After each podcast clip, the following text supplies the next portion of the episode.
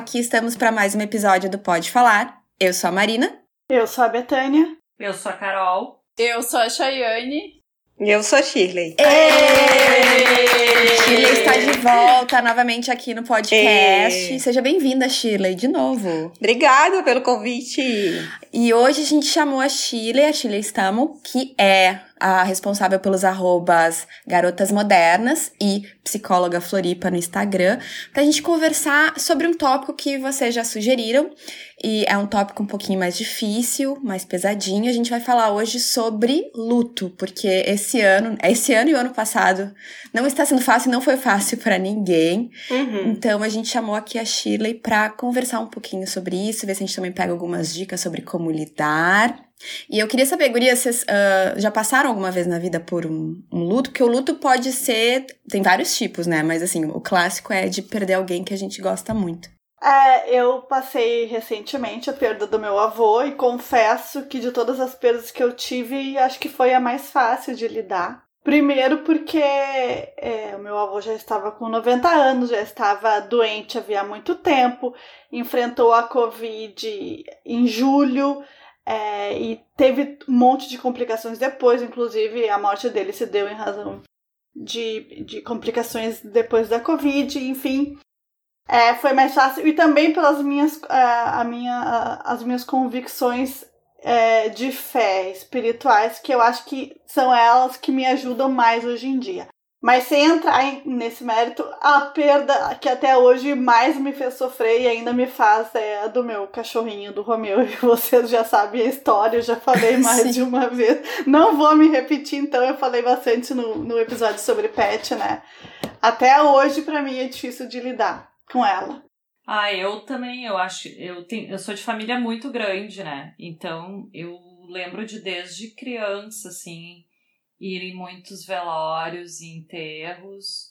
E para mim, a minha maior perda até hoje foi, sem sombra de dúvidas, a minha Dinda, que faleceu acho que já faz uns 10 anos. E que era assim uma mãezona para mim, sabe? Então, para mim foi realmente até hoje assim, às vezes eu sonho com ela e e é bem difícil ainda, né? A gente eu fico pensando assim várias coisas, eu acredito que isso também está relacionado com a perda de a gente pensar agora que eu tenho filho de dois aninhos, que ele não vai ter a oportunidade de conhecer ela, que era uma pessoa maravilhosa, que ia ser assim o máximo ver ele com ela, sabe? E é, é bem. Eu fico até emocionada, assim, de, de pensar, porque é, é, é, é muita falta, né? A gente sente muita falta. É, e, e, foi de surpresa, Carol, porque agora eu tava pensando, por exemplo, o teu vô, Beta, ele passou por várias situações, então Sim. meio que vocês foram se preparando. A, a perda maior que eu tive, assim, que mais doeu foi minha avó. Ai, já vou me emocionar, sorry. Vai ser um episódio de emoções, né? Porque ela tava velhinha, mas foi do nada, sabe? Um dia tocou o telefone de manhã e... É que eu não consigo falar. Mas enfim, foi, foi uma surpresa, então por isso foi mais difícil. A Marina me perguntou então, sim, Marina, ela teve um AVC. Ela foi fazer um procedimento dermatológico, né, no rosto, foi fazer uma uma limpeza de pele um pouco mais agressiva, eu acho que eu não sei direito como é que era. E ela teve uma elevação muito grande da pressão e Nossa, que doido. depois de um tempo, né, uh, eles ficaram monitorando ela no consultório do médico. Só que daí depois a pressão deu uma baixada e liberaram ela para ir embora. E daí na estrada voltando para casa, uh, os policiais pararam ela porque muitas pessoas estavam avisando a polícia uhum. rodoviária de que tinha uma pessoa em zigue-zague na estrada. Gente! Nossa. E acharam que ela tava bêbada. E daí ela estava uhum. tendo um AVC e um AVC. na metade do caminho ela uh, ela estava em Porto Alegre e estava indo para a casa dela que é em Montenegro. E na metade do caminho em São Leopoldo, que é para quem não sabe, é uns 30 quilômetros, eu acho, nem isso, 25, 25 quilômetros, eu acho, de, de Porto Alegre. Pararam ela e já levaram ela direto para o hospital. E daí ela ainda ficou, acho que uns 15 dias internada e mas foi um AVC hemorrágico e ela não resistiu. Então foi, foi muito. Foi muito inesperado, né? Um jeito, então. A minha avó foi AVC também. Só pra deixar claro, a minha avó por parte de mãe, a avó Heloísa, a avó Ledinha continua viva, fará 100 anos no final do ano, se Deus quiser. Então, Uau! 100 anos esse ano, vó 100 Ledinha. anos? 100 Que anos, demais. gente. Pois é. Maravilhosa. Então, mas, mas foi AVC e foi do nada, porque ela tava, ela tava com 90 anos, a, a avó Heloísa, mas ela tava, assim, super bem de saúde, nenhum problema, os exames indo maravilhosos, e aí ela teve esse AVC, não quero mais falar muito, porque senão vou começar a chorar de novo. E foi uma, uma surpresa, foi inesperado. tipo, então, Sheila, explica pra gente um pouquinho, existe mais de um tipo de luto? Por que, que eu estou tão abalada falando disso que aconteceu há, tipo, sei lá, 10 anos atrás? Porque assim, o luto, na verdade, ele é um processo que pode acontecer na nossa vida em vários momentos, né? A gente tem o luto por perda significativa, seja de uma pessoa da família, algum amigo, pode ser perda de um animal de estimação que tenha pra gente um significado muito grande, também é, outros tipos de perda, como perda de emprego, a, a- uma separação conjugal, né? Que tenha sido, seja muito dolorida. Ah, de certa forma, a Covid, né, a, a, a situação toda da pandemia, traz pra gente muitas perdas, mesmo que não perdeu ninguém, né, que por sorte não perdeu ninguém, nenhum familiar, nenhum amigo pra Covid, ah, tá passando por várias perdas. A gente perdeu as nossas liberdades, a nossa, né, tranquilidade do ir e vir, a, a gente perdeu ah, aquela vida que a gente tinha antes. A vida normal, né? né, Shirley, que a gente fala. A vida normal. A vida é normal, exatamente. Então, assim, ó, é, a- a- existem vários tipos de luto e é bem isso que a Betânia falou. A gente tá vivendo um período onde a gente tá tendo que deixar, pelo menos a gente que é consciente, né? Tá deixando de lado aquela vida que a gente tinha antes. Então, as coisas que a gente fazia, né? Desde o simples ir na padaria sem preocupação, ou ir tomar um café com uma amiga, dar uma volta no shopping. Então, de certa forma, a gente tem vivenciado esse luto, né? E também eu acho que, pelo menos para as pessoas, como eu falei, são sensíveis, são conscientes com a questão né, da pandemia, ah, não tem como a gente ver as notícias e não ser impactado. Né, pela quantidade de lutos que a gente está vendo ao redor. Então, às vezes, a gente não tem, por exemplo, eu não tive nenhum, é, ninguém próximo, nenhum parente faleceu por causa do Covid. Mas eu tenho pessoas ao redor, ou seja, né, até por causa dos meus pacientes, eu praticamente todo dia escuto a história de alguém ou que tá com Covid, ou que morreu de Covid, ou que saiu do hospital, ou que foi entubado, né? Então, a, questão da morte, da doença, depois da pandemia, que iniciou a pandemia, se tornou uma coisa muito mais comum, um tema, né, muito mais comum, que a gente antes não pensava muito na questão da morte, na questão da doença, a não ser que tivesse alguém em casa, né, doente ou tivesse perdido alguém. E agora meio que a gente tem visto esse assunto o tempo todo entre a gente, né, de segunda a segunda. A gente abre qualquer jornal, qualquer rede social, qualquer, né, liga televisão em qualquer telejornal, a gente vai ter notícias de mortes. Né? E tá todo mundo numa vibe mais tristinha, eu tô achando, sabe? Eu, eu, por exemplo, me encontro bem mais sensível nos últimos dias, porque já faz um ano e pouco que eu tô em casa. Mas então, uma, uma pergunta que eu acho que pode ser bem pertinente. Então, como é que eu posso diferenciar alguém que tá passando pelo luto de quem tá passando por depressão, né? Porque às vezes a pessoa tá, com, tá passando pelo luto e depois ela supera, não supera, mas melhora, e às às vezes Sim. aquilo também pode ser, se transformar numa depressão. Então, quais são os sinais que a gente pode buscar? O que, que a gente tem que ficar alerta nesse período? Tá, ótimo. Então, assim, ó, é, a gente entende que o processo de luto é, é um processo que ele é demorado.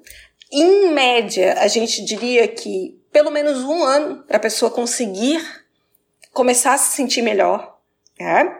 Então, o primeiro ano de um luto, principalmente pela eh, não luto por causa de uma separação conjugal ou por causa de um perder o emprego, até porque a pessoa pode arranjar um outro namorado ou conseguir um novo emprego, mas o luto pela morte né, de uma pessoa que é significativa ah, deve levar, quando a pessoa é, é importante para você, pelo menos um ano para ele começar a ser concluído. Né? Então, é quase como se a gente tivesse que passar pelo Uh, é, pela, digamos que uma pessoa faleça em janeiro, então ela vai passar o verão sem aquela pessoa, ela vai passar o carnaval, depois ela vai passar a Páscoa, depois o Dia das Mães, e por assim sucessivamente até chegar no final do ano, o Natal, o Réveillon e chegar o novo verão. É, é mais ou menos quando completa o ciclo que a pessoa começa a sentir que ela de fato está começando a melhorar. Claro que isso não existe, não existe uma regra, existe, né, são casos e casos. Evidentemente que por a gente saber que as pessoas mais velhinhas, elas têm uma probabilidade de morrer, talvez seja mais fácil para a gente, tende a ser menos complicado o luto por alguém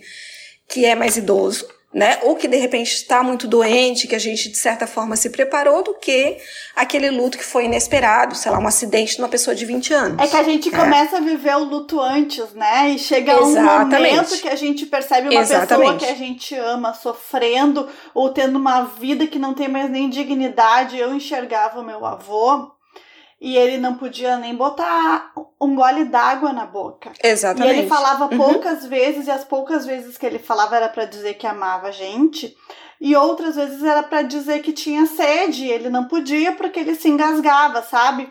Então eu, uhum. eu chegava no hospital, as poucas vezes que eu fui visitá-lo, em razão da pandemia foram pouquíssimas, eu rezava e rezava muito e pedia para Deus levar ele enquanto ele ainda conseguia. Para ele parar de sofrer, pra né? Para ele parar de sofrer né? Porque isto para mim não é mais vida, isso para mim é, é, é, é, eu, eu imagino porque ele com 90 anos ele teve um AVC também, semelhante ao caso das meninas, mas o meu avô teve um AVC isquêmico com 68 anos, que ficou com muitas sequelas, porque com 68 anos o meu avô caminhava 10 quilômetros diariamente.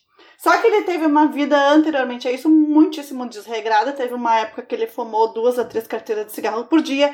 Ele era daquelas pessoas, sabe, no interior, assim, que é, uhum. se reúne com os amigos e toma uma garrafa de uísque naturalmente, assim, bebe uísque todos os dias e etc. Então, depois ele parou de beber e de fumar absolutamente tudo, mas ele pagou o preço lá com 68 anos, mesmo tentando levar uma vida saudável. E dos 68 até os 90, ele precisou ter todos os cuidados possíveis de outras pessoas. Ele não tinha uma vida independente. Incrivelmente, é, ele foi uma pessoa que eu acho que soube tirar o melhor disso tudo. Porque ele passou a ser muito mais querido, muito mais afetuoso, muito mais amoroso. Chile, eu não me lembro de ter visto meu avô se queixar de nada, nunca. Que bom. Que Tudo bom. tava maravilhoso, tu fazia qualquer coisa, ele dizia como tu faz bem, como tu faz bonito, sabe? Então, assim, é isso eu, é, é a lição que, que, que, eu mais tiro, assim, da, da vida dele, e, e, e isso que eu pensei muito, eu me preparei para esse momento, porque agora que é até uma homenagem a ele, eu era a neta mais velha e quando a minha mãe estava grávida, ele não fez a barba nenhuma vez porque ele estava ele queria que fosse uma menina né? Então ele já estava pagando adiantado a promessa para que fosse uma menina que nascesse. então tem a foto minha com ele no hospital, bem barbudão, assim. E eu dizia, brincava que eu era a neta preferida dele. E eu dizia, amor, eu entendo que o senhor não, não, não, não queira falar na frente de ninguém, enfim. E ele era super gremista, super colorada. A Chay tá rindo porque ela já viu várias vezes eu brincava com ele. E eu dizia, avó, é duro ser velho, né? Eu sei, eu já tô me preparando. Enfim, eu brincava com ele, né? Porque para deixar as coisas mais leves, enfim. Mas chegou um momento que eu desejei que meu avô morresse. Me senti culpada muitas vezes disso, mas depois eu pensei, não, eu tô desejando porque eu amo ele e eu não quero mais ver ele assim, entendeu? Eu acho que isso para ele tá trazendo mais sofrimento do que Sim. qualquer outra coisa. E a última vez que eu vi ele, eu disse para ele assim: "Vô, o senhor, o senhor sempre foi uma pessoa muito corajosa. O senhor me ensinou a nadar, o senhor me ensinou a entrar no mar depois da arrebentação, o senhor me ensinou a andar a cavalo, o senhor me ensinou várias coisas. E agora eu vou lhe ensinar uma coisa: a gente tem que continuar a ser corajoso até o momento que der. E eu falei assim: e o senhor sabe que quando a gente ama uma pessoa, essa pessoa nunca vai partir. Eu falei. E é verdade. Porque a hora que o senhor partir, eu vou partir com o senhor, porque o senhor vai continuar me amando e o senhor vai permanecer aqui, porque eu vou continuar lhe amando. E isso foi a última coisa que eu falei pro meu avô e eu fico muito que lindo. feliz. Ai, já vou chorar de novo. eu fico muito feliz de ter e, sabe, e, e, isso assim, ó, me, me, me, me lavou a minha alma, porque eu, eu, eu, eu tava culpada por amar tanto meu avô e mesmo assim desejar que ele morresse, sabe? Mas não descansasse. é por mal. Exato. Mas isso deve ter te ajudado até, de certa forma, o teu processo de luto, sabe? Porque, como você falou, você tá super certa. A elaboração desse luto do teu vô já começou muito tempo antes. Exatamente. Muito provavelmente. É o que acontece muito, por exemplo, quando é, as pessoas têm uma doença que é terminal ou uma doença muito grave que né, a pessoa tem uma chance de morrer muito grande, é o que a gente chama. Tem, tem até uma teoria muito interessante é, de uma psiquiatra chamada Elizabeth Kubler-Ross, que ela ficou famosa no mundo inteiro porque ela é, descreveu. Ela trabalhou muito com doenças terminais e ela descreveu as cinco fases do luto. Né? Então, é, essa descrição das cinco fases do luto ajuda muito nós profissionais a entender, e as, as, famílias, também as pessoas que passam pelo luto, entenderem que é um processo de fato, aonde tu vai e volta naquelas fases várias vezes até tu chegar na final, né? Então, a, o processo ali de, de é, elaboração do luto começa com a primeira fase, que é a fase da negação, que é em geral o que a gente sente quando a gente recebe a má notícia, né, de que alguém faleceu ou numa situação é, onde a pessoa, é, às vezes, ela sofreu um acidente, né, que a gente não quer, não quer é, entender muito, ou que recebe a notícia de uma doença muito grave, sei lá, de um câncer que seja muito agressivo, né? Aí depois vem a fase da raiva, onde a gente fica com raiva, raiva de Deus, raiva da vida, raiva dos médicos, raiva, né, da pessoa que atropelou aquela pessoa que você gostava. Depois vem a fase da barganha, né, ou negociação, que você tenta, você negocia com, muitas vezes com Deus, né, com a figura de Deus ou de uma divindade, né, ah, então faz, a, faz a novena, faz a promessa, é, reza, fala, eu, eu prometo que eu nunca mais vou, sei lá, fumar se fulano melhorar, né, ou se eu conseguir melhorar, se eu conseguir sair dessa, e aí depois vem a fase da depressão. Depois eu vou te responder ali, Marina, na relação Sim, à depressão. Sobre os sinais. Vem né? a fase da depressão, que é a fase em geral mais longa, que é quando tu fica realmente, tu, tu abraça aquela tristeza e se recolhe e chora e às vezes não tem vontade de comer e fica muito deprimido, muito parecido com os sinais clássicos de uma depressão, para no final chegar na última fase, que é a fase de aceitação, né? Que seria a conclusão, você aceitar a questão é, é inevitável de todas as vidas que é o fim delas, né? A única certeza que nós temos na vida é que nós vamos morrer um dia. Todas que estamos aqui, né? Todas nós que estamos aqui hoje, as pessoas que estão escutando a gente, as pessoas que a gente ama, as pessoas que a gente não conhece, todo mundo vai morrer. Daqui a 100 anos a gente não vai estar aqui, né? Então, fazendo essa conta bem longa, daqui a 100 anos, ninguém, nem quem está escutando, nem, né? Nem nós, vamos estar aqui. E isso faz parte da vida. Então a gente ter essa aceitação da finitude das coisas. Né? Seja um processo de, é, de é, trabalho, né? Uma, um, um ciclo de trabalho que a gente teve, seja um relacionamento, ou a questão da vida mesmo, do ponto de vista mais. E aí, respondendo a pergunta da Marina, Marina, em relação ao que, como, como é que a gente diferencia o que é depressão do que é luto, Depende muito quanto tempo a pessoa tá com aqueles sinais de depressão, né? O que, que a gente chama de depressão? Quando a pessoa tem uma tristeza, não é só tristeza, né? Tem uma tristeza prolongada, um desinteresse por todas as coisas que ela gostava de fazer, né? Então, de repente, a pessoa gostava de ver série ou gostava de né, fazer maquiagem, ela não quer mais sair da cama. Ah, quando a pessoa tem sintomas ligados a ou é, falta de apetite ou exagero de apetite, mudanças no sono muito profundas, a questão também da, da desmotivação, né? Não tem vontade de fazer nada, a questão da é, falta de esperança, né?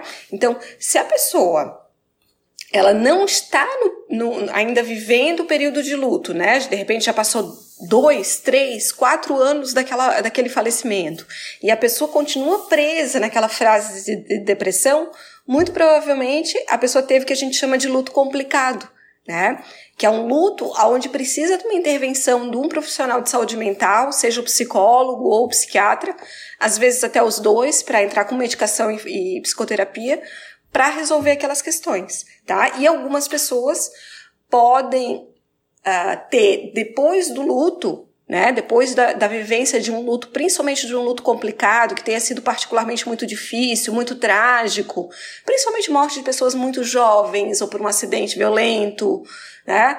Aquela coisa de ser arrebatado, né? De a pessoa está aqui, daqui a pouco a pessoa não está numa idade que, em geral, a gente né, não deveria enterrar ninguém. Uh, nessas situações, é como as pessoas terem é, é, desenvolvimento de algum transtorno mental, né? Depois. É, por consequência, elas podem ter depressão, ou elas podem desenvolver uma ansiedade, um toque, enfim. Aí depende da pessoa e da história de vida. Não sei se eu te respondi. Ô, ô Shirley, eu ia te perguntar uma coisa que eu fiquei pensando bastante agora nos últimos tempos, que aumentou, assim, ficou mais próximo pessoas que estão perdendo parentes ou amigos por causa de Covid, né? E eu fiquei pensando muito porque eu encontrei uma amiga no mercado, a prima da Betânia, e ela perdeu a mãe não por causa do Covid, mas por uma doença. A, a, né? a, a, irmã do meu avô, no caso, é. a mãe dessa minha prima. Foram três irmãos que faleceram esse ano. Puxa, é, nossa. E aí ela faleceu e eu encontrei ela no mercado e eu falei assim, ai, meus pesos, mas fiquei sabendo da tua mãe. E aí ela me falou Uh, sobre o velório, porque não, mesmo não sendo Covid, tem todas as restrições. Podia seis pessoas. Não pode ter um velório não quando, pode ter um como era antes. Não, ela é, falou não. que foi 15 minutos, uhum. uh, só, só seis pessoas podiam. E, e eu fiquei pensando muito no quanto impactava não poder velar. Uhum. E é principalmente a questão assim, uh, depois que morre alguém, a gente pensa assim, consolo. Quando eu penso assim, não tô pondo no mesmo no mesmo barco, mas vamos supor, quando eu tive alguma perda importante na minha vida, das, de pessoas e de coisas que aconteceram que eu me senti enlutada, eu chamava uma amiga, saía para esparecer, uhum. arrumava uhum. atividades e eu fiquei muito pensativa, pensando assim, cara, tu não pode encontrar pessoas. Tu não Sim. pode sequer ver Abraçar. Abraçar. Abraçar é. alguém. Não, mas até o ver lá, porque eu acho que é importante. Sim. Muito importante. Uma coisa que a minha mãe fez comigo desde criança, não sei se é bom com criança ou não, mas a minha mãe fez eu ir em velórios de, de pessoas conhecidas e não conhecidas, porque ela me falava assim: tu tem que saber que as pessoas morrem. Ela me olhava criança e dizia: nós temos que normalizar isso aqui, e me levava junto, como se fosse algo bom. Não tô dizendo que seja bom ou ruim, mas de certa forma ela normalizou, nunca, sabe, aquela coisa assim, passou. A, a, ela falou: tu tem que saber que as pessoas nascem vivem e elas morrem. E é assim, né? Tipo, minha mãe me preparando. E eu fiquei pensando no impacto disso, porque existe, né, uma coisa assim, a, o velar existe uma parte que impacta Sim. psicologicamente, não só impacta cultural, muito. né? É, eu ia mesmo Impacta muito, não é só cultural. Isso. Eu ia te perguntar isso, Shirley, porque eu lembro de quando eu tinha Ótima 12 anos, eu tinha uma, uma amigona de infância lá do interior que ela perdeu o pai e a mãe em questão de seis meses. Uh, era uma época, década de 80 ali, era uma época da, da AIDS e o pai dela é, é, era hemofílico, né? A família toda de hemofílicos. Então naquela época não se testava, não se fazia Sim. nada, eles precisavam fazer transfusão de sangue e numa dessas ele pegou e passou para a mãe. Em questão de seis meses, ela perdeu o pai e a mãe. Uh, e eu lembro, assim, ó, nitidamente, no interior, aqueles velórios uh, dentro de casa, era ainda dentro de casa. Eu lembro de eu abraçada com ela na primeira fileira, sabe, na hora da missa. Eu lembro disso tudo, assim, muito nitidamente. E não foi uma coisa difícil para mim na época, sabe? Foi triste, claro que foi, mas eu sabia que aquele era o momento, era o lugar que eu tinha que estar. Tá. Que era minha melhor amiga e era o momento que eu tinha que estar tá lá. Imagina, com 12 anos eu já eu já tinha isso certo, entendeu? E eu lembro que depois algumas pessoas vieram me falar que que legal, né? Que tu tava ali Tá, então uh, eu, a minha pergunta é essa: como é que co, como é que é a melhor forma de tratar com crianças?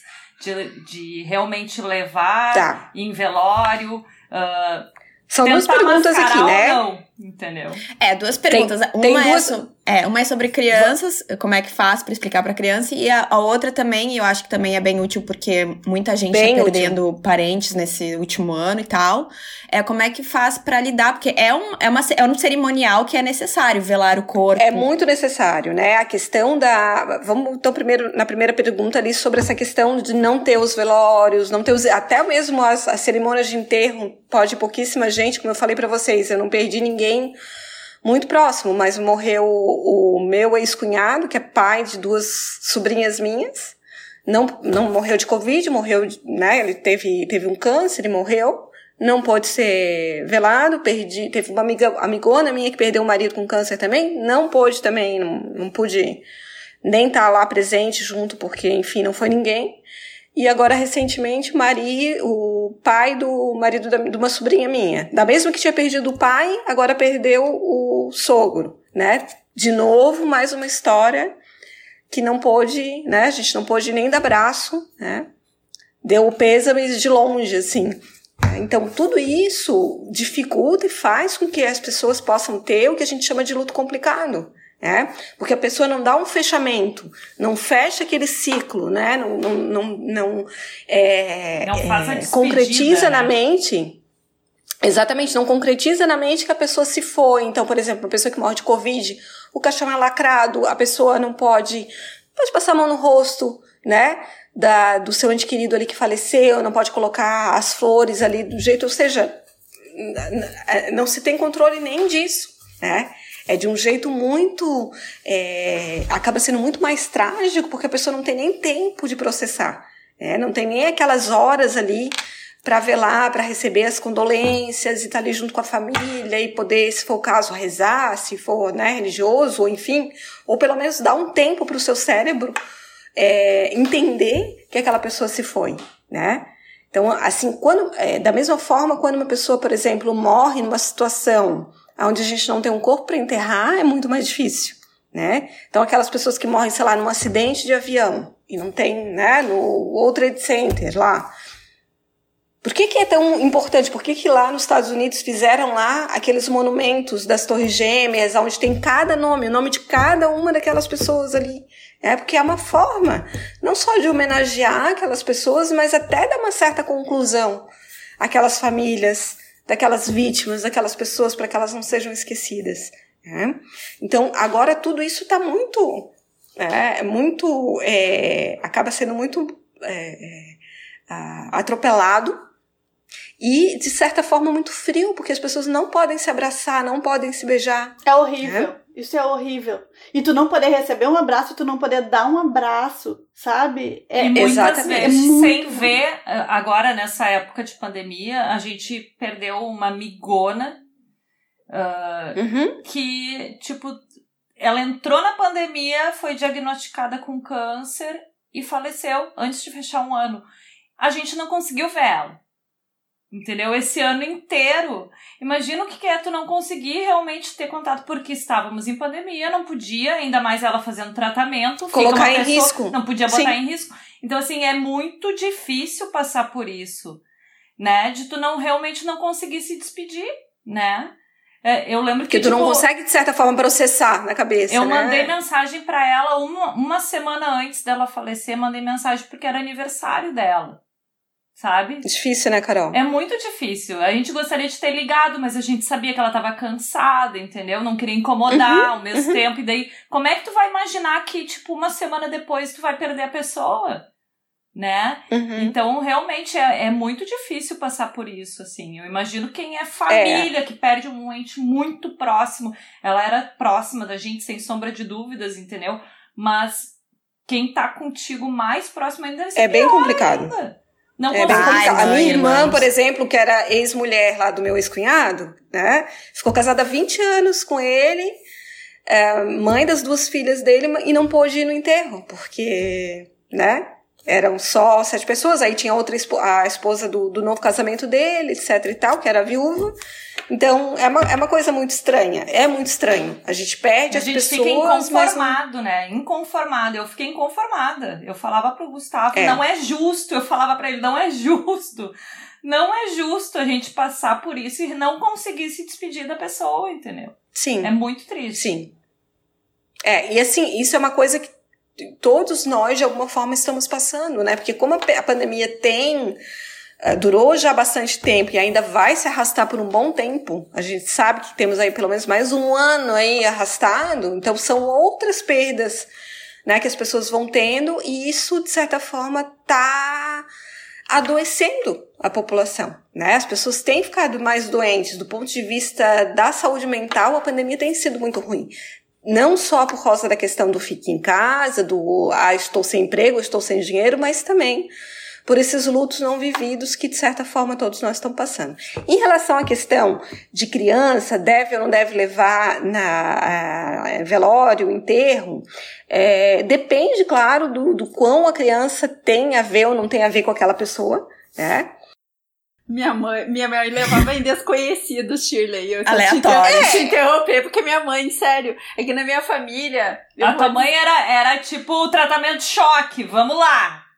Analisa de Bagé foi o terapeuta da mãe da Chay. Não, mas a minha família é peculiar, eu admito, porque assim, eles foram muito. são muito mais, eu noto. Pelo, é minha percepção, né, pessoal, né, gente? Não é que eles são assim. Uhum. Minha percepção é que eles são muito unidos na morte. Não que. Porque assim, ó, eles se ajudam. É um momento, eu acho, meus. Minha família, família alemã, Chayane. É, é que minha família é muito assim. Tem a ver com a questão cultural, é. é. Eles são muito. Como é que eu vou te dizer? Eles não são íntimos, sabe? Os próprios irmãos, assim, cada um vai levando uhum. sua vida. Mas o que eles, eu acho que. Hum, na minha Morreu, percepção tá todo mundo lá. da dificuldade, é. A dificuldade une quando. Porque eu já tive tios que ficaram. Eu já tive tio que ficou viúvo, né? Eu já perdi uma tia.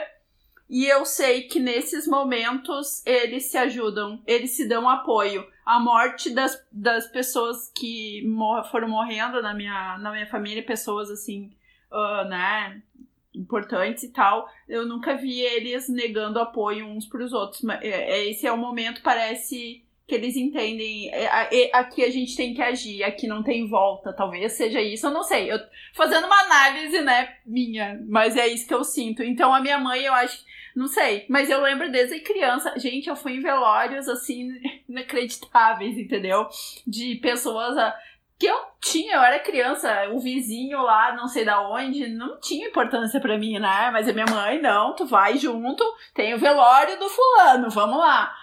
É, mas aí depende da questão assim cultural e da questão de que do, do que é correto para cada família, né? Não, não existe uma, uma coisa assim, ah, isso aqui não pode ou não deve, né?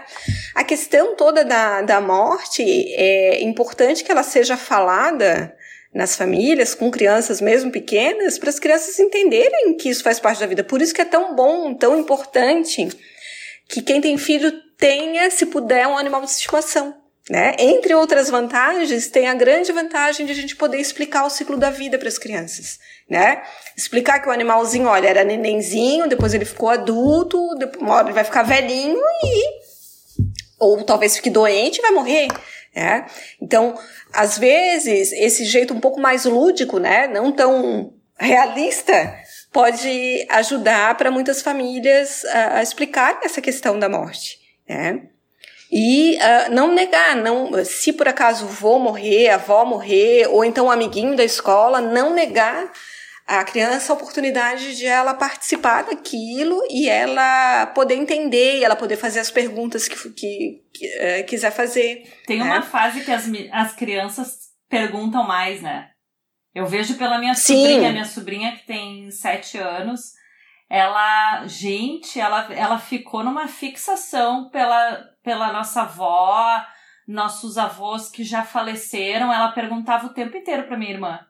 Ah, e uhum. aquela avó uhum. que já morreu? Ela queria saber, sabe? Ela, ela criou assim uma fantasia em cima disso para tentar entender, né, como é que funciona isso, porque afinal ela não conheceu. Exatamente, Carol.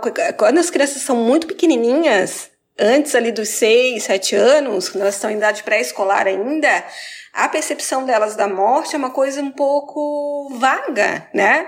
Porque a criança ela não é capaz de é, é, compreender que aquela pessoa foi embora e nunca mais vai voltar. Por isso que às vezes se lidar com a morte do peixinho, a morte, né, do, do hamster, do gatinho, do cachorrinho, às vezes ensina e ajuda a criança a entender, né? Que isso é uma coisa natural, que isso é uma coisa que vai acontecer, que pode acontecer. Mas saber respeitar, bem, bem isso, sabe, Carol? Se a criança está perguntando sobre aquilo, conversa com ela sobre aquilo, né? Mostra fotografia, faz uma árvore genealógica, né? Explica como é que era. Deixa eu... Explica que a avó também já perdeu a avó, né? Que a, a avó tem vó também. Shirley, sabe é. que eu tenho uma prima de 4 anos, né? Eu tenho 41 uhum. e tenho uma prima de 4 anos, assim. Que delícia. É maravilhoso. Então, e essa minha prima também tinha o mesmo avô que eu, né? Era desse mesmo lado uhum. da família. E ela, depois que ele foi enterrado, ela, ela foi até o velório ficou uns minutinhos para ela ver. Ela já tinha ido várias vezes ver o vô, porque ela mora lá no interior também. Mas eu não tava quando levaram ela ao velório, mas ela foi, ficou uns minutinhos, né? Ela levou um bilhetinho pro vô. Pra, tá, ah, que fofo. ela tá começando, ela já sabe escrever as letrinhas, o nome. Então ela escreveu que ela amava o vô, que ela ia sentir muitas saudades e botou uma florzinha lá. E depois é, do, do enterro, ela foi até a minha casa. E ela me disse: Tu viu, tu viu o vô que o vô morreu? E eu falei: Sim, eu vim pra cá pra, pra, pra me despedir do vô. Eu fiz um bilhetinho que nem tu fez. Lógico que eu não fiz, né? Mas eu disse pra ela: Eu fiz um bilhetinho que nem tu fez. Daí ela, ela perguntou assim: e, e, e, e onde é que ele tá agora? E daí eu pensei: Nossa. Daí, daí o que, que, que, que me veio na hora para falar pra ela? E eu falei: Larissa. Tu sabe onde é que tu tava antes de tu estar tá na barriga da tua mãe e tu nascer? Dela disse não. Ele falou, então eu vou te explicar. Tu tava, tu tava lá no céu, tu era uma estrelinha, Larissa.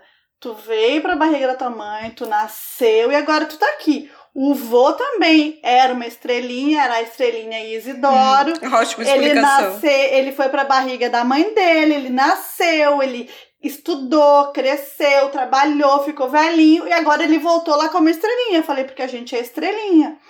E dela falou assim: Ah, então eu era estrelinha antes? Eu falei: Sim, tu era estrelinha. Toda estrelinha vem, nasce um dia e volta. Assim, ó. Gente, foi o que saiu na que hora. Que explicação ótima. Betânia, o dia que o JP perguntar, eu vou mandar, olha só, liga ali pra tia Betânia, que ela vai ter uma conversa contigo sobre a estrelinha. Achei ótima. Dava para escrever um livrinho infantil com isso. Uhum. Sabe? Porque assim, ó, eu pensei, para eu explicar para ela, né, eu tinha que dizer para ela também que ela veio de algum lugar e que ela vai para esse lugar. E eu achei uhum. que, que talvez aquilo ali na hora eu achei mais fácil. Então, não traumatizei ela, né, Shirley? Não, claro que não. Achei ótima história, super lúdica e tudo. E assim, acho que com criança a gente tem que sempre. Qualquer coisa que elas perguntam que é difícil, seja sobre morte, sobre sexo, sobre sei lá o quê a gente responder de acordo com aquilo que a criança perguntou e com a idade da criança. Não precisa exagerar, né? Eu acho que a tua resposta foi simples, foi bonitinha, né? Dá uma explicação, dá uma acalmada, uhum. né? Para onde que o vô vai, né? E eu acho que assim, ó, a explicação também vai depender muito do que, que cada família acredita, né? Quais são as crenças. Às vezes a família tem uma determinada religião que tem uma determinada explicação. As religiões, para essa questão do luto, elas de fato ajudam bastante. Elas Sim. acabam tendo um papel assim de trazer uma certa, né, uma certa paz ou uma certa explicação, um certo porquê, um conforto. Né? Ah, ele foi dessa pra, por isso que a gente fala partiu dessa para melhor, foi pro céu, Exatamente. entendeu? Tá de boa. Vida eterna e, e para os anjos, pro céu, né? Ou vai voltar numa outra vida. Enfim, cada um né? não, não tem uma resposta nem certa nem errada. É, é claro que com criança a gente só deve evitar situações que podem ser potencialmente traumáticas, como né, a, a questão ah, se de... não acredita em nada, vai dizer acabou, simplesmente apaga, morreu, teu corpo apodrece, virou volta pra cinza. terra. É Meu, isso, é... Então não Ou... falem isso pras crianças, elas né? não vão compreender. aquela coisa de fazer a criança dar um beijo no falecido, entendeu? Ai, é. Obrigar a criança a fazer isso, porque aí... Tem crianças que ficam, né? Tem, e assim, tem pessoas que sim, ficam traumatizadas com essas situações, né? De morte, porque a morte é uma coisa muito, né? É, é forte, impactante, e tem um lado que é feio, né? Tem um lado que é feio, a questão do, né, do, do fluidos corporais, quando a gente e tudo fala, mais, não exatamente. Nisso, mas é, é, é não é uma coisa bonita, né? Na verdade, às vezes a morte é uh, pode até ser classificada como tabu, né? Porque as pessoas têm dificuldade de falar Sim. sobre a morte. E... A gente demorou para fazer esse programa, inclusive. É, então. E assim, eu, eu eu fiz curso de cuidados paliativos, né, Shirley? Ah, legal, e, Carol. E quem é a grande mulher do cuidados paliativos é a Ana Cláudia uh, Arantes, né? E, e ela fala o quanto antes da gente começar a falar sobre isso, melhor vai ser, entendeu? Do que a gente fugir do assunto e depois a gente pegar essas consequências. Inclusive, eu quero aproveitar então e dar dica dos livros dela, tá? Que um ah, deles, ótimo. eu não sei se tu já leu, Shirley, é A Morte é um Dia que Vale a Pena Viver. Foi o primeiro Sim, livro que ela, é que ela escreveu, uhum. que é maravilhoso. Eu acho que quem trabalha principalmente com pacientes é, maravilhoso, idosos, terminais, qualquer paciente, na verdade, porque a gente nunca sabe quando a gente vai morrer, né? Então, é interessante tu ler esse livro, porque e é não é muito só legal quem trabalha com paciente, né? Porque todo mundo que se relaciona está neste mundo, né? Vai perder pessoas na vida. Todos vamos passar por essa experiência. Exatamente. Então é muito bom a gente ter uma visão diferente da morte e não fugir do assunto, entendeu? Realmente uhum. uh, fazer isso. Ler os livros e entender um pouco mais de como tu consegue passar por essa, essa experiência de forma mais leve e não, né, sendo uma coisa tão pesada, né? Porque é a única é. certeza da vida, né, gurias? Todas vamos é morrer, todos vamos morrer. O outro livro é Histórias Lindas de Morrer, que daí ela conta. Ah, essa é, é ela conta, maravilhoso esses dois. É, ela uhum. conta histórias de pacientes dela. Esse eu não li ainda, mas tá na minha lista que eu quero ler também. Então já vou aproveitar, já que estamos falando disso, né, de como a gente pode fazer isso se tornar uma coisa não tão pesada, porque triste vai ser sempre, vai sempre vai ser, mas uh, Shirley, como é que a gente pode superar a dor da perda? Existe dor que a gente não supera? Quando alguém está em processo de luto, o que, que essa pessoa pode fazer para uhum. melhorar? Uhum. O que, que a gente pode fazer se a gente enxerga que tem alguém que está tendo muita dificuldade? O que, que a gente pode fazer? Existe alguma dica, alguma coisa? É, eu acho tem sim, eu acho que a coisa mais importante nesse momento é a pessoa falar, é a pessoa falar a respeito, desabafar, chorar, entende? Colocar para fora mesmo todos aqueles sentimentos. É claro que existe sempre uma fase onde a pessoa ela se recolhe e ela não quer falar com ninguém. É muito comum isso até, né? A, a coisa de a pessoa não querer atender telefonema, querer ficar só na cama, etc e tal. Mas é importante que as pessoas que estão próximas, né? Você de repente é a amiga próxima, ou tia, né, irmã da, de uma pessoa que está sofrendo muito por alguma perda, né, se coloca à disposição, né, fala, olha, eu tô aqui, quando quiser conversar, eu tô aqui. Então, né, quem está em volta pode se colocar à disposição, mesmo que seja por uma videochamada, por telefone, né, agora que a gente não pode visitar as pessoas pessoalmente, mas... Aconteceu isso comigo é uma maneira... na semana passada, faleceu a avó da minha comadre, né, e também uhum. a gente não pode encontrar, a gente não pode dar um abraço, a gente não pode, entendeu? Então eu perguntei, tá tudo bem? Precisa de alguma coisa, né? Qualquer coisa, estamos aí, né? Porque a gente não pode abraçar as pessoas, né? A gente não pode chegar. Ela também foi pro interior, a avó não mora aqui. Então, realmente, como tentar amenizar isso, né? Então, mas isso, sabe, assim, Carol, faz uma videochamada, né? Conversa com ela, tenta perceber no tom de voz, né? Fala pra ela, olha, eu sei que tá muito difícil agora, mas daqui a pouco, né, as coisas vão se amenizando quando tu quiser conversar. Às vezes as pessoas também precisam conversar. As famílias, por exemplo, que às vezes não puderam fazer um enterro, não puderam fazer, né, um velório, de alguma forma tentar fazer alguma coisa online, um memorial online, né? Uh, algum as pessoas têm feito, às vezes, no Instagram para fazer, a, fazer homenagens para aquela pessoa, né, para as pessoas deixarem recados, no Facebook é muito comum. Essas são formas é, de a gente tentar é, trazer um pouco a memória daquela outra pessoa, né, que se foi, mas de uma maneira positiva, né, de lembrar de bons momentos, lembrar de coisas engraçadas, não lembrar só da falta que a pessoa faz, né, mas do quanto que a pessoa deixou também. E escrever uma cartinha como a prima da Betânia de 4 anos ajuda também?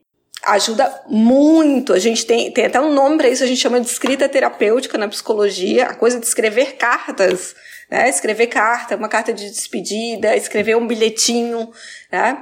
Eu lembro que, olha que coisa até me lembrei de uma coisa que parece idiota, né? Agora, lembrando, parece boba, mas no momento fez tanto sentido. Quando a gente perdeu uma cachorrinha nossa, né? Que foi a nossa Schnauzer que morreu ela teve um câncer de fígado e foi fulminante. Foi uma semana entre a gente descobrir o câncer e ela morrer. Isso porque a gente estava sempre no veterinário. Foi horrível. Foi assim. parecido com a minha perda, Shirley. Do meu pet também.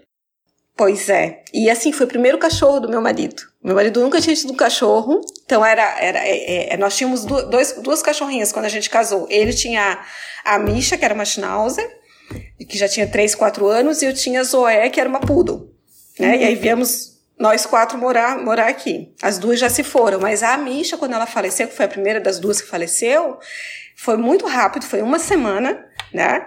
Ela morreu em casa, assim, literalmente nos nossos braços, estava muito malzinha, e aí a gente foi, a gente não sabia o que fazer, porque foi de madrugada que ela morreu.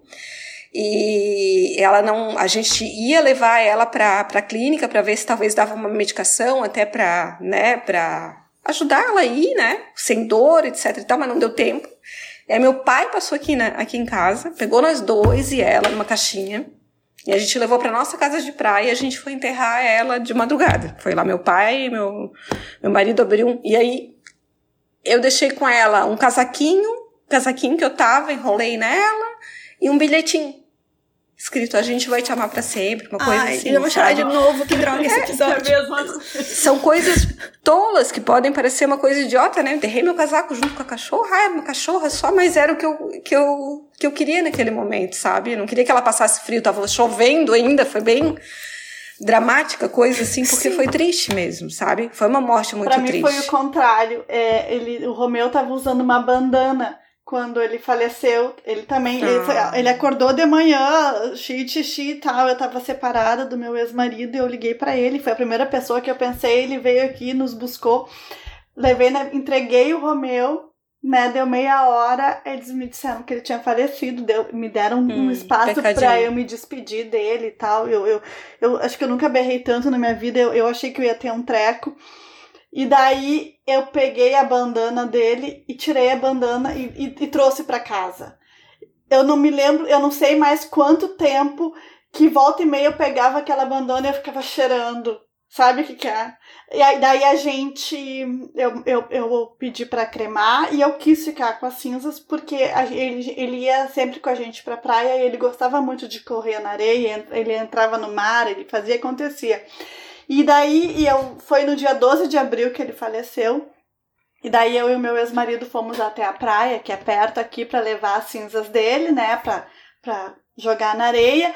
E, e ela veio numa caixinha e, e, e, tinha um lacrezinho com o nome dele, então a gente enterrou a caixinha de madeira, eu me lembro até uma caixinha branca que tinha um coraçãozinho, botou o lacrezinho dentro, enterrou a caixinha e, e jogou as cinzas assim na areia com o vento. E assim, na hora que a gente estava jogando as cinzas, vieram três cavalos correndo na areia. Não tinha ninguém, não tinha ninguém lá. E três cavalos eu tenho a fotografia, eu vou ver se eu que encontro lindo. pra gente botar na postagem dos stories. Foi muito, muito, muito bonito e aquilo me fez um bem tão grande, sabe? Mas eu ainda assim, por muito tempo, fiquei lá chorando a bandanazinha dele. E eu tenho. Ah, mas é normal, Ela né? tá no meu quarto, eu tenho um quadrinho que a minha sogra me deu, e pintado a óleo, que é uma, de uma fotinho dele. E a, bandana, a bandanazinha dele tá lá penduradinho no, tá no quadrinho ainda. O que, que eu vou te falar, né, Betânia? A minha pudolzinha que ficou 13 anos com a gente, que também teve um câncer, só que o dela foi bem complicado, porque ela ficou muito tempo doente. Foi a, a história inversa, né? Ela ficou muito tempo doente. A gente tinha que, para ela fazer xixi, eu tinha que segurar ela porque ela não conseguia se abaixar uhum. para fazer xixi, porque ela não conseguia ficar em pé e tudo mais. Eu passei por isso também. As, é, a Zozô. É, a Zozo... Sério? Aham. Ai, a, minha, a minha Zozô tá ali, ela foi cremada e tá ali, na caixinha tá aqui, na cozinha ali, tá ali. E eu conversava com ela muito, né? Em quando ainda Isso é uma coisa "Ah, que, que eu me arrependo, sabe, Shirley? Que a gente também. A Vicky ficou muito doente, né? Ela perdeu o movimento da coluna lombar pra baixo, então ela Tadinha. Ela ficou muito mal até que a gente teve que tomar a decisão de fazer a eutanásia, né? E eu lembro que foi um dia do fisioterapeuta, eu tive que ir com ela no, Tá. no, no veterinário para fazer. E se Ah, é é uma horrível coisa que eu tenho arrependimento na vida, é por eu não ter ficado junto com ela na hora da, Eu fiquei junto Eu com a, com a Zoé. A gente fez eutanásia e a gente ficou. É, uma, junto, é um arrependimento gigante, mas assim, eu chorava tanto. Eu tava tão Tu fez o que tu pôde, querida. que eu achei que eu não fosse aguentar, entendeu? Oh, Só querida, que tu hoje fez o que em tu dia- pôde, Carol. Se eu lembro da carinha dela, sabe, de desespero, de tipo, pelo amor de Deus, fica aqui comigo. E eu não consegui. Foi muito triste. Até hoje, assim, é uma coisa que é um arrependimento muito grande que eu tenho. Ô, Carolzinha, mas não fica arrependida, Carol. Porque assim, ó, tu fez o que tu pôde, tu fez o que tu conseguiu, né? Tu deu todo o amor pra ela. Eu tenho certeza absoluta que. Gente, eu não consegui nem escutar aquele programa todo de vocês, dos pets, porque eu comecei a chorar. eu, tipo assim, ah, eu tinha que atender depois, logo depois, eu assim, não, por favor. Esse aqui é a Senão quem vai precisar de é psicólogo sou eu. É, então assim, tu fez o que tu pôde, né? A gente também, a gente tem que entender que todos nós temos limites, né? A gente tem coisas que a gente consegue e coisas que a gente às vezes não consegue. Eu, eu já tinha tido outros cachorrinhos, eu sempre tive cachorro, né? Minha família sempre foi cachorreira, então eu tinha tido, acho que uma vez teve que sacrificar um outro cachorrinho e, e eu não fui junto. Quem foi foi meu pai na época, que tava solteira ainda, ele foi, porque eu também não consegui, então às vezes a gente não consegue. E Shirley, É. tem outra coisa. O fato dela não ter conseguido no momento final, ele não vai apagar a vida toda da cachorrinha que a Carol deu amor e carinho pra ela, entende? Com certeza. Então, não é motivo, né, pra, pra, pra se culpar ou pra qualquer outra coisa, né? E assim, né, essa coisa do sentimento de culpa envolvendo a questão da morte é uma, é uma coisa muito comum, né? Isso tem a ver até com aquela própria fase ali do luto, que eu expliquei das cinco fases ali, da coisa da barganha, da negociação, que a gente, às vezes, a gente fica barganhando, ai, mas se eu tivesse feito isso, será que, se eu tivesse aquilo, será que não teria sido diferente? Né? E são decisões muito difíceis. A coisa de ter que né, levar para a eutanásia um, um animalzinho que a gente ama tanto, como e se fosse um filho, assim, né? ó, que, que, que é um a- a- filhinho de pelo. tá sofrendo, Dói. né? É, uma, é, um, é um egoísmo meu segurar ela aqui por mais tempo, entendeu? Se ela tá sofrendo, se não tem o que fazer, se ela tá extremamente. Ela tinha dor, ela tava muito ruinzinha, entendeu? Não tinha mais o que ser feito. Tava com câncer também, ela tinha câncer de mama, câncer de pele, ela tinha. tá- Sabe, ela tava bem ruim. Então, assim, seria um egoísmo meu manter ela sofrendo por mais tempo, entendeu? Já, Uhum. já tava no limite, assim. Te entendo completamente. Com a Zoé a gente teve que fazer, infelizmente, a eutanásia porque ela estava muito mal, né? Ela teve toda uma série de complicações, ela ficou muito mal mesmo. Ela teve, é, no final, ali nos últimos. No último ano dela mesmo foi terrível, assim, né? Mas assim, Então- que, que nem o ano que a gente tá tendo agora. Então, gente, a gente já tá quase uma hora. Esse foi o episódio que a gente mais chorou na vida. Pelo visto, ainda temos, todas temos muitas questões a trabalhar. Mas assim, só pra gente encerrar, Chile, o que, que a gente pode fazer para manter a mente saudável na situação que a gente tá vivendo, nessa situação de pandemia, quando milhares, milhões de pessoas, né, estão morrendo aí di- diariamente. Ah, ah, tentar melhorar é egoísta, a gente querer buscar a Não. felicidade é uma coisa egoísta. Existe Não, também. não é egoísta. Não é Não egoísta. é egoísta. Eu acho que eu acho que a gente tem que tentar a questão do equilíbrio. A gente tem que entender que a gente está passando por um momento difícil. Não adianta a gente também negar, querer negar a realidade. A gente não está vivendo o ano mais feliz da nossa vida. 2020 não foi o ano mais feliz para ninguém. Sabe? A não ser que a pessoa seja um puta egoísta que não, não ligue para ninguém, né? Mas assim, não é um ano super feliz, né? 2020 não foi, 2021 não vai ser, talvez 2022 também não. Quem sabe 23 começa a melhorar as coisas, né? Se, se Deus, sei lá, lá, sei lá quem quiser. É, mas, enfim, uh, a gente. Então, entender e respeitar as nossas dores, acho que é uma coisa importante, né? Mas, ao mesmo tempo, tentar encontrar no, no dia a dia as pequenas alegrias, sabe? As pequenas felicidades, né?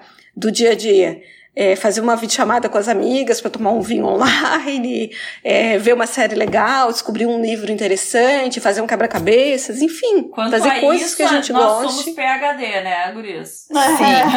pois é, então estou querendo até comprar um quebra-cabeça, faz muitos é, anos que eu não faço. É muito bom. É muito bom, a Betânia também é quebra-cabeça.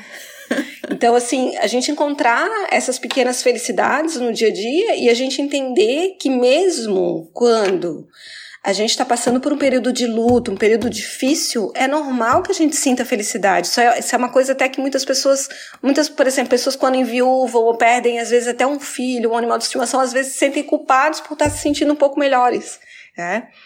Mas a vida é, é assim, ela, ela é cíclica. O luto, ele vem ele praticamente derruba a gente como uma onda, mas ele vai passar. Em um momento ele vai passar. E essa onda também do, do, do Covid, da pandemia, ela também vai passar. Né?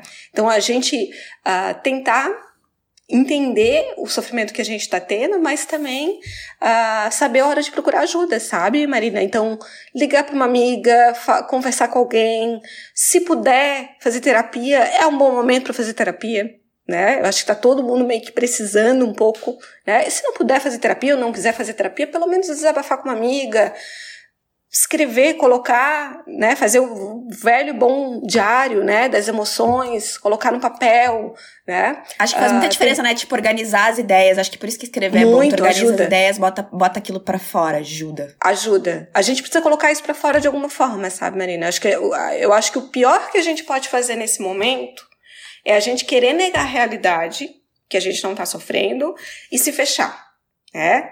Então, a gente está disponível para pedir ajuda e também dar ajuda para quem precisa, né, de alguma forma. É isso aí. E, e eu acho que temos um bom episódio hoje. Nossa, foi episódio. Gente, não acredito a quantidade de choro que teve nesse episódio. Foi também uma continuação do episódio Mãe de Pet. Cachoeiras. É, eu acho que também é, talvez seja um pouco também da pandemia, porque eu tenho me sentido nos últimos meses incrivelmente sensível. Eu, eu tô chorando assim.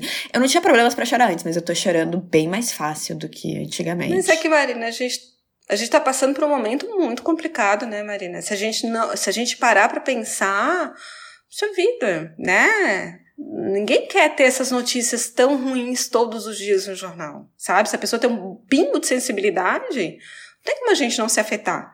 Então também eu também tenho semanas difíceis, também tem dias que eu putz, tenho que né, dar uma engolida no choro assim para atender os pacientes, entende? Eu também fico, então, isso foi uma coisa que eu pensei o episódio inteiro, Shirley, como é que tu faz? Porque às vezes a pessoa tá te contando uma história, como a gente tava terapia. conversando aqui. não, mas assim, porque tu é a terapeuta também. Tu não pode, tu não pode chorar, a pessoa tá te contando a história e começa a chorar, tu, tu consegue segurar isso, tipo, e te manter Em geral a gente consegue segurar, mas assim, não tem nada que proíba um terapeuta de chorar se for uma história que que é muito triste que faça ele chorar. Porque, ele é humano, eu, né? Eu não sou só terapeuta, exatamente. Eu não sou só terapeuta, né? Eu não sou só psicóloga, também sou gente, também tenho histórias. É claro que vai ter histórias que vão impactar mais por causa da minha história de vida ou do dia sensível e tudo mais. E às vezes a gente fica emocionada. A gente fica emocionada com os pacientes, tanto por histórias tristes por, quanto por momentos muito felizes. Né? Também. Né? Às vezes acontece, a gente tá conversando uma coisa, fica com o olho cheio d'água, fica lá, nossa, fiquei emocionada, né? Mas que bom que a gente se emociona. Isso é bom, né? Chorar é, é bom, né? Botar pra fora é bom. É bom, é importante, tá? Melhor do que a pessoa ficar guardando ou reprimindo, porque, assim, gente, a, a, a, o luto ele precisa ser elaborado. As tristezas, para elas não virarem uma depressão, para elas não virarem um transtorno de ansiedade, não virarem um transtorno mental, as emoções elas precisam ser elaboradas. E a melhor forma de a gente elaborar. A gente tem, a gente tem que aceitar que a gente está passando por esse momento, né? A gente tem que Sim. aceitar a tristeza e não ficar negando, né? Porque senão nunca. Não ficar nessa coisa, ó, é, aquela coisa do, do, da positividade tóxica é real, oficial. É uma merda. Positividade tóxica, só, é, só bons fluidos, good vibes only. Ah, vá pra puta que eu pariu no momento desse. Não tem como, né? É muito artificial. Não tem como. É claro que tu, a gente vai ter momentos de felicidade. E é bom que a gente tenha momentos de autoindulgência, de felicidade, que a gente vai dizer assim, não, hoje eu não quero ver notícia, e eu quero fazer de conta que tá tudo bem, tá? Mas ao mesmo tempo, né, a gente não pode também ir pro, pro, pro outro lado oposto de negar a realidade, de negar os sentimentos que a gente tem, tá? É muito melhor, é muito mais saudável quando a gente chora e fala a respeito dos sentimentos do que quando a gente nega e cala. Muito mais. Muito mais. Então, ó, se tá passando por um ano muito difícil e chorou demais esse ano, você não está errado. Não. E não está Não está sozinho sozinho, também. exatamente. Não está errada, não está sozinha, né? Então, e, e assim, ó, é, na medida do possível, ah, as pessoas usarem esse momento também para se conhecerem mais, para prestarem mais atenção, né? Para perceberem que saúde mental é uma coisa muito importante na nossa vida. A gente não consegue fazer nada se a gente não tiver saúde mental. A gente precisa de saúde mental tanto quanto a saúde física, né? E às vezes a gente fica se preocupando com tanta bobagem, né? Que ah, a gente esquece de olhar para dentro, olhar para si mesma, né? Então, se tá acordando triste, se tem ficado triste, dê espaço para esse choro, né? Converse com uma amiga, ligue para aquela pessoa que te escuta, né? Coloca para fora. Isso é Arrasou. super importante. E eu acho que por hoje é isso, gente. Vamos todo mundo então botar pra fora. Hoje eu botei bastante coisa pra fora. Eu acho que é isso. Agora eu tô me dando conta, porque é tanto tempo sem falar com outras pessoas que quando quinta-feira, quando a gente se junta aqui, mesmo que seja por videochamada, é, é um evento. É evento, libertador. né? É libertador. É, né? libertador. Ali- Alivia, É porque a sabe? gente Alivia sente um falta pouco. disso, né, Marina? Isso tem muito a ver com aquilo que a gente tava falando, desse luto das coisas que a gente perdeu por causa da quarentena, da pandemia, né? Essa coisa do contato, do, né, da vida comum, da vida banal. Sim, De nós- compartilhar nós com os nos outros. reuníamos, nós nos reuníamos semanalmente, presencialmente, entendeu? Pra curtir, pra gravar, pra tomar um vinho, pra comer alguma coisa, entendeu? E Fofocar. agora a gente tá um ano, um ano sem, só fazendo online. Imagina. É. Mas vai passar, galera. Vocês Ai, lembram graças a vai passar. vai. do episódio passar. da Ana, né? Que no final também ela se emocionou justamente pela falta de contato com amizades e com amigos. Como é importante realmente fazer isso. E ela falou aquele dia. É, gente, então, ó, pode fazer, continue fazendo videochamada, não é perfeito, ma- mas ajuda super. Ajuda um monte. Ajuda, ajuda muito.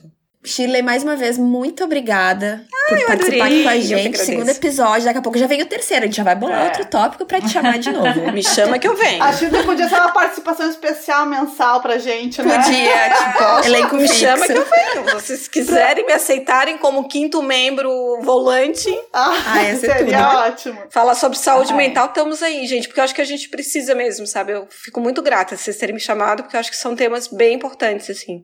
Pra gente entender que, cara, todo mundo sofre. Todo, mundo Todo tá mundo. passando por alguma merda em algum momento da vida. É. Todo mundo. Exatamente. Então, se tá escutando, eu não sei qual é a situação de quem tá nos escutando agora, talvez não tenha perdido ninguém, talvez tenha acabado de perder alguém. es- espero que esse episódio não te faça chorar como fez a gente chorar tudo aqui, mas que te conforte de alguma maneira. E quem tiver tendo muita dificuldade, lembre do que a Shirley falou: procure alguém, bote pra fora, converse, externe seus sentimentos. E receba nosso abraço. Posso até falar só uma coisinha que eu acho que é até pertinente.